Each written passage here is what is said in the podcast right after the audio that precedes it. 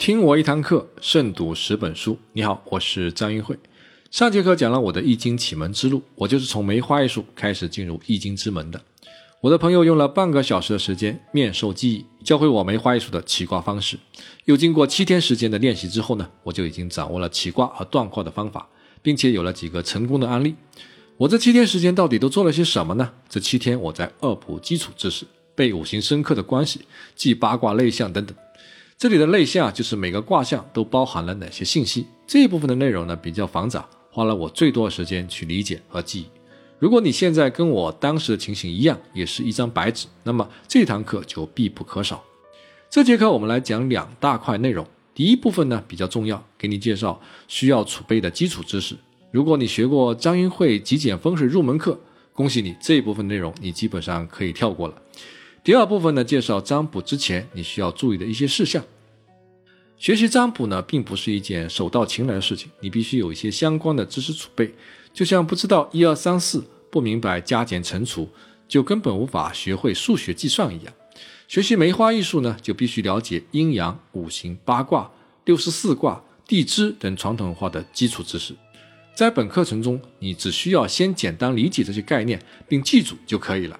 在学习实践的过程中，在不断的深入，你需要先走起来，然后再开始跑。第一个需要了解的概念是阴阳。阴阳最初体现的是阳光照射在山坡上的情形，阳光照到的一面是阳面，有阴影的另一面就是阴面，这就叫阴阳。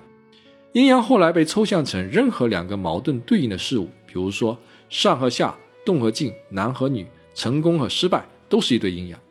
简单的说，你只要把阴阳理解为一对反义词就可以了。积极主动的为阳，消极被动的为阴。正是有了阴阳，我们才能分出敌我双方，才可以进一步的分明是非与成败。阴阳的基础符号是阳爻和阴爻，一根横线就是阳爻，横线中间断开的就是阴爻。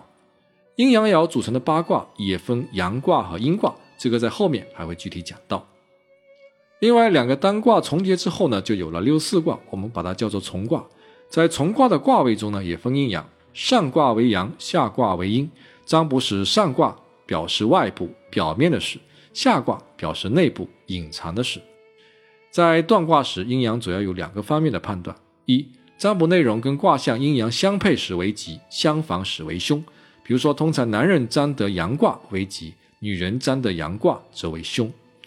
二阴阳相对平衡为吉，卦象中阴爻阴卦过多，或者是阳爻阳卦过多，都不是好事。比如占得坤字剥卦，阴爻过多，容易犯小人。用谈恋爱来类比一下阴阳的关系，就比较好理解。两个男的谈恋爱不行，阳太多；两个女的谈恋爱也不行，阴太多。一男一女谈恋爱刚刚好，因为阴阳平衡。男为阳。谈恋爱时，男人要积极主动才好。女为阴，谈恋爱时女方太主动反而不好。简单吧？第二个需要熟记的概念是五行。五行就大家都熟悉的金木水火土五种基本元素。火五行的能量呢，总是向上，具有发散性；木五行具有韧性，能屈能伸；土五行呢是稳定的，具有包容性；金五行具有决断力和破坏力；水五行具有流动性和向下的渗透力。以上是五行的基本属性。五行之间具有相生相克的动态关系。相生是一种能量帮助另外一种能量，通常是正面关系；相克呢，则是一种能量去克制另外一种能量，通常是负面关系。金生水，水生木，木生火，火生土，土又生金，这是相生关系。水克火，火克金，金克木，木克土，土又克水，这是相克关系。五行的相生相克，使得五种能量之间彼此相互促进又相互制约，形成了闭合的网状系统。我们从五行的相生相克图中就可以看出，外面顺时针转动了一圈是相生关系，而中间五角形的就是相克关系。也就是说，图中位置紧挨着的五行是相生关系，每隔一个位置的五行就是相克关系。五行的相生相克关系，你一定要倒背如流才行。可以用个形象的类比来帮助你记忆。地球的生成过程可以对应五行相生。地球刚形成是一个大火球，表面全是岩浆，这是火五行。接着岩浆慢慢凝固，变成了陆地和岩石，这就是土五行。然后地球的温度下降，开始变冷，这是金五行。紧接着产生大量的降雨，雨水汇集成海洋，这就是水五行。最后有了植物等生物，这就是木五行。我们还可以用人类武器的迭代来类比五行相克的关系。石器时代是人类文明的初期，人们用石头来制作工具和武器，五行属土。后来智人用木头打造的弓箭和长矛，打败了用石器的尼安德特人，这是木克土。许多年后，长矛又败给了金属打造的冷兵器，这是金克木。没多久呢，刀枪剑戟败给了机枪火炮，这是火克金。枪炮弹药最终很有可能是败给了生化武器，这是水克火。也许人类文明就此终结。五行与时间的关系密切，在不同的季节，金木水火土的力量是各不相同的。在占卜的时候呢，会影响卦气的旺衰，最终卦气影响卦象的吉凶。春天五行属木，因为春天像木一样温暖；夏天五行属火，因为夏天最为火热；秋天五行属金，因为秋天像金属一样冰凉；冬天五行属水，因为冬天像水一样寒冷。这样每一种五行在不同的季节里，从旺到衰，就有了旺相休求死五种状态。举例来说，春天是木当令，所以木五行一定是最旺的。如果你占的卦象刚好属木，那么吉祥的概率就比较高。春天次旺的是火，因为木旺可以生火，使得火也变得旺了，所以占得属火的卦象也是不错。水金土在春天则是一个比一个弱。首先是水五行，因为水生了木，水的力量就消耗殆尽，需要休息了。次弱的是金。本来金可以克木的，可是现在木是老大，金克不了木，反而被木囚禁起来了，没有办法发挥金的作用。在春天最长最弱的应该是土五行，土本身是被木克的，现在木那么旺，克土就更厉害了，土就被彻底克死了。因此，春天占的属土的卦象就要特别小心了。其他季节的五行旺衰，请看表格。刚开始记不住呢，可以时不时的拿出来看看。接下来介绍的概念可重要了，就是八卦。八卦的八个抽象符号，传说是由伏羲氏创立的。组成八卦基本元素是阴爻和阳爻，阴爻和阳爻重叠三次之后呢，就有了八个卦象，我们称它为单卦，分别叫做乾、兑、离、震、巽、坎、艮、坤。如果说阴阳五行是梅花易数后台运行的程序，那么八卦就是前台显示的界面。在梅花易数占卜的过程中，你需要直接面对的符号就是八卦符号。八卦中包含了阴阳和五行的属性，其中乾、震、坎、艮是阳卦，坤、巽、离、兑是阴卦。乾卦阳金，兑卦阴金，震卦阳木，巽卦阴木，艮卦阳土，坤卦阴土，离卦属火，坎卦属水。这个关系在后面的所有断卦的过程中都会用到。请注意，除了乾卦是老阳，坤卦是老阴之外，阳爻少的反而是阳卦，阴爻少的反而是阴卦，因为物以稀为贵。现在你需要分清八个卦的样子，并记住每个卦的阴阳五行的属性。另外，你还需要知道每个卦象的排序以及在空间上的方位。最好呢，尽可能多的记住每个八卦所包含的类象。怎样才能记住八个卦象的形状呢？朱熹编了一段顺口溜，可以帮助你记忆。乾三连，坤六段，震阳雨，艮复往，离中虚，坎中满，兑上缺，巽下断。什么意思呢？你看乾卦是由三根阳爻组成的，所以叫乾三连；坤卦呢是由三个阴爻组成的，阴爻断成了六小块，所以叫坤六段。震卦的下面是一根阳爻，上面是两根阴爻，刚好像容器的样子，所以叫震阳雨。艮卦和震卦刚好相反，上面是阳爻，下面是两个阴爻，就像一个倒扣着的网。这个口诀很形象，我就不一一解释了。记住了八卦形象之后呢，我们还要记住八卦的顺序和编号。按照先天八卦图的顺序，乾一、兑二、离三、震四、巽五、坎六、艮七、坤八，这个数字非常重要。梅花易数的起卦就需要用到这个数字。除此之外呢，你还需要记住八卦所对应的方位。根据后天八卦图的排序，坎卦在北方，离卦在南方，震卦在东方，兑卦在西方，巽卦在东南方，坤卦在西南方，艮卦在东北方，乾卦在西北方。几乎所有的后天起卦法都要用到八卦的方位。你可以抄下这张表格，务必将它记熟。其实八卦早期是用来做分类管理的工具，古人根据类比思维，把具有相似外形、功能、属性的物品。分到了一个类别里面，世间万物就被分成了八大类，每个卦就是一个类别。也正是每个卦象中的这些相似事物，我们才可以用八卦推演出具体的感应，可以预测出什么人在什么时候发生了什么事情，甚至可以细到今天这个人穿什么颜色的衣服、吃了什么东西等等细节。每个卦象都代表一个类型的许多东西。乾卦的基本象是天，在人体中属于头部，在人伦关系中代表父亲；兑卦的基本象是泽，对应人体的口腔、肺部，在人伦关系中是家中的少女。离卦基本像是火，可以代表人体中的心脏、血液、眼睛，在家庭中是排行老二的中女；震卦基本像是雷，包含了人体中的肝和脚，在家庭中代表长男；巽卦基本像是风，在人体中是胆、大腿以及毛发，可以代表家中的长女；坎卦基本像是水，代表人体中的肾脏以及泌尿系统，也可以代表家中排行老二的中男；艮卦基本像是伤。它可以代表人体中的胃、手以及关节，在家中代表少男；坤卦基本像是地，代表人体中的腹部，在家庭中是母亲的角色。一开始你可能对这些卦象记得不是很全，这个没有关系，你需要花时间来积累和扩展。但是你必须先记住一些关键的信息，比如乾卦通常是跟官运、仕途有关；兑卦通常跟沟通、口舌有关；离卦通常跟合同、文书有关。震卦通常跟事业发展有关，巽卦通常跟声望、情感有关，坎卦通常跟财运、疾病有关，艮卦通常跟阻碍、子女有关，坤卦通常跟家庭、财产有关。这样给你一个卦呢，你就能够划定一个范围，更容易找到断卦的方向。在《梅花易数》一书中有几个章节和内象有关，你需要好好的消化一下，分别是八卦所属内外动静之图，八卦万物类属。和卦印，你要分析为什么古人把这些东西分到一起，理解背后的原理，这在后面的占卜中非常有用，相当于学习外语的基本词汇，词汇越丰富，断测也就越精彩。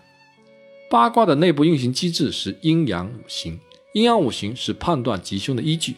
八卦的外延是内象，内象对应不同的事物，是用来具体断事的。有了阴阳五行，我们可以把卦断准。有了万物类象，我们才可以把卦断神。所以你要想提升梅花易数的水平，一定要在卦象上狠下功夫。前面我们介绍了八个单卦，八个单卦两两重叠之后呢，便有了六四卦。你也可以把它叫做重卦。这是六四卦的组合图表，你并不需要特意的去记它，只需要每次起完卦后对应这个表，把卦象的名字给写下来。比如离卦在上，乾卦在下。离卦基本上是火。乾卦基本上是天，你可以读作火天大有。时间久了呢，自然就记住了。在先天卦中，六四卦的卦爻辞其实并不重要，但在后天卦中，爻辞的吉凶是判断的重要参数。因此，你还需要准备一本《周易》，在需要时呢，可以查看这个卦名以及爻辞的吉凶。知道卦名还有一个好处，有的时候呢，凭直觉就可以预测大概的情况。比如火风鼎卦有卦辞鼎蛇足，可以直接断脚会受伤。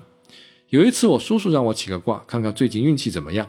刚好起的顶卦，我开口就说：“你要小心腿脚受伤哦。”他说：“还真准，前两天脚刚刚扭伤了。”还有一次呢，客户开车带我去他的办公室，路上他问我：“有一位台湾的合作伙伴最近出了点事情，你看是什么事情？”我当时起的剑卦，我说：“现在在车上不方便说，下车再说。”到了办公室，我就告诉他，这个人应该是出了车祸，而且有性命之忧。这时他才跟我交代，这个人前几天意外车祸已经往生了。又比如在卦象中有四大难卦，分别是尊、坎、困、简四个卦象，占的其中之一，大体上就表示所问的事情会遇到困难。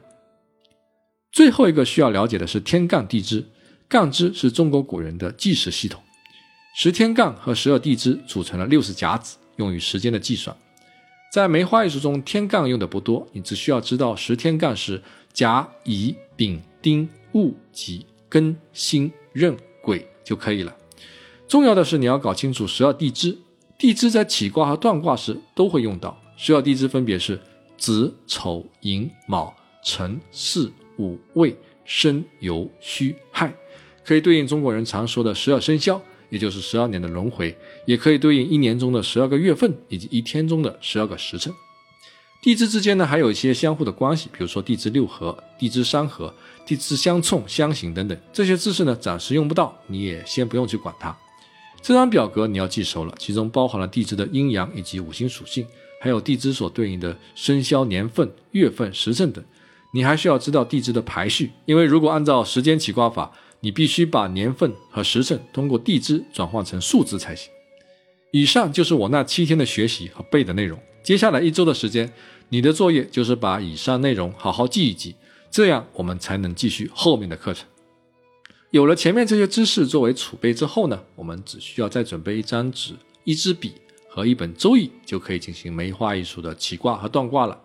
熟练之后呢，连纸笔也不用了，可以直接在心中起卦，达到随心所欲的心意状态。另外，梅花易数占卜时呢，还需要做到三不占的原则：不疑不占，不成不占。不义不占，什么叫不疑不占呢？就是自己或别人没有疑问，你就不用占卜，因为占卜结果是针对一个特定问题的，答案与问题是一对阴阳，有问题才有答案，所以如果没有问题，就不存在答案。在占卜的时候呢，一定要问清楚对方的问题是什么。如果给自己占卜，也要明确自己的问题是什么。占卜的时候呢，问问题的技巧非常重要，很多时候测不准，往往是因为你没有正确理解问题。问题问得越明确、越具体，那么答案也会越明确、越具体。这里我就把提问题的要点展开来讲一下。比如有人问：“看我的婚姻感情怎么样吧？”这是一个很笼统的问题，不够明确。婚姻感情里面包含的东西太多了，有恋爱的，有结婚的，有出轨的，有离婚的等等。对于笼统的问题，卦象给出的信息呢，也只能是笼统的。你这是晚婚的卦象，婚后生活有些辛苦啊，仅此而已。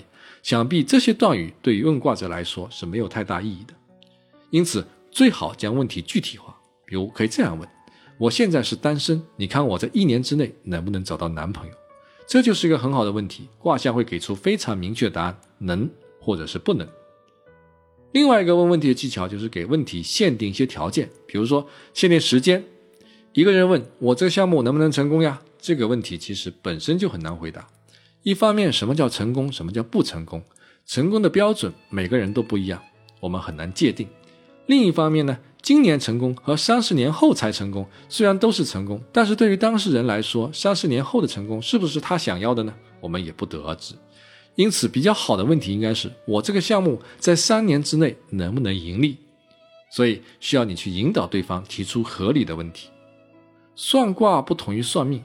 算卦与算命最本质的区别在于，算命是以人为中心，通常以人的生辰八字作为基本模型进行静态推断，对方可以什么都不用问，就可以对他的一生展开计算；而算卦则是以事为中心，通常是一事一卦，一次只针对一件事情，是解决局部具体问题的动态推断，所以算卦必须以问题为导向。以上这些都是提问题的要点，问对了问题，相当于解决了一半的问题。总而言之呢，首先要有一个真正的问题，并把问题聚焦到关键点上，最好把问题变成是非判断题。其次呢，明确问题的细节，限制问题的范围。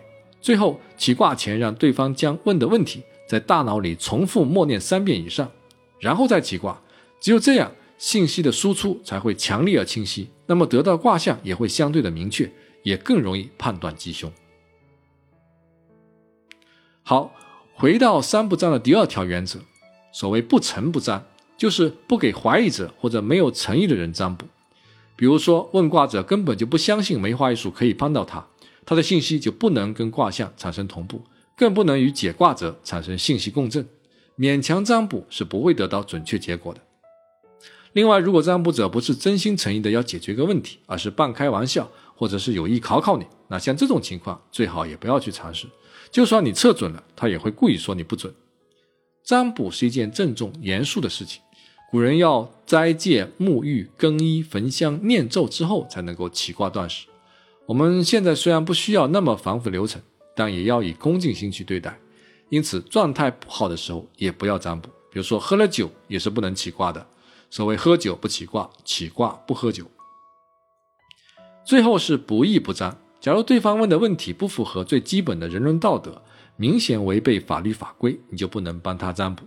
某人想要做一些非法勾当，问你说会不会被抓住，你当然不能给这些人做狗头军师。还有一些敏感话题也不要去揣测，比如说美国的国运如何，这不是我们随便可以测的，除非特朗普亲自来向你问卦才行。还有会侵犯他人隐私的问题，也不要去预测，可能会引起不必要的麻烦和矛盾。我个人就比较忌讳给人家占卜婚姻，因为婚姻的情况比较复杂，也没有绝对的是非对错，所以如果表达不到位的话，反而会引起更多的误会。好了，占卜的准备工作我们都做好了。这节课我们首先把最基本的阴阳、五行、八卦等知识做了最精简的讲解，希望你课后好好复习。标题上标有“背”字的就要背下来。其次呢，明确了三种不可占卜的情况，就是没有疑问不占卜。没有诚意不占卜，不合道德不占卜。